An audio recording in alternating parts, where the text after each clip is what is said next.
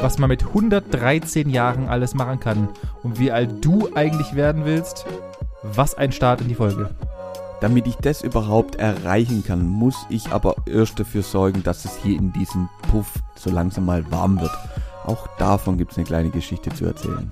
Nicht nur dein Kampf gegen die Kälte hat uns diese Woche beschäftigt, natürlich auch das Weltgeschehen. Russland, die FDA, all das zusammen. Was ist eigentlich gerade los auf der Welt? Aus meiner Sicht gibt es da bald wieder was Positives, nämlich die Weihnachtsmärkte und die werden dieses Jahr eskalieren. Ich hab's dir gesagt. Aber davor musst du uns noch von deinem E-Auto-Kurztrip nach München erzählen. Der hat ja ziemlich gut funktioniert. Ich bin immer wieder überrascht, wie gut neue Technik funktioniert.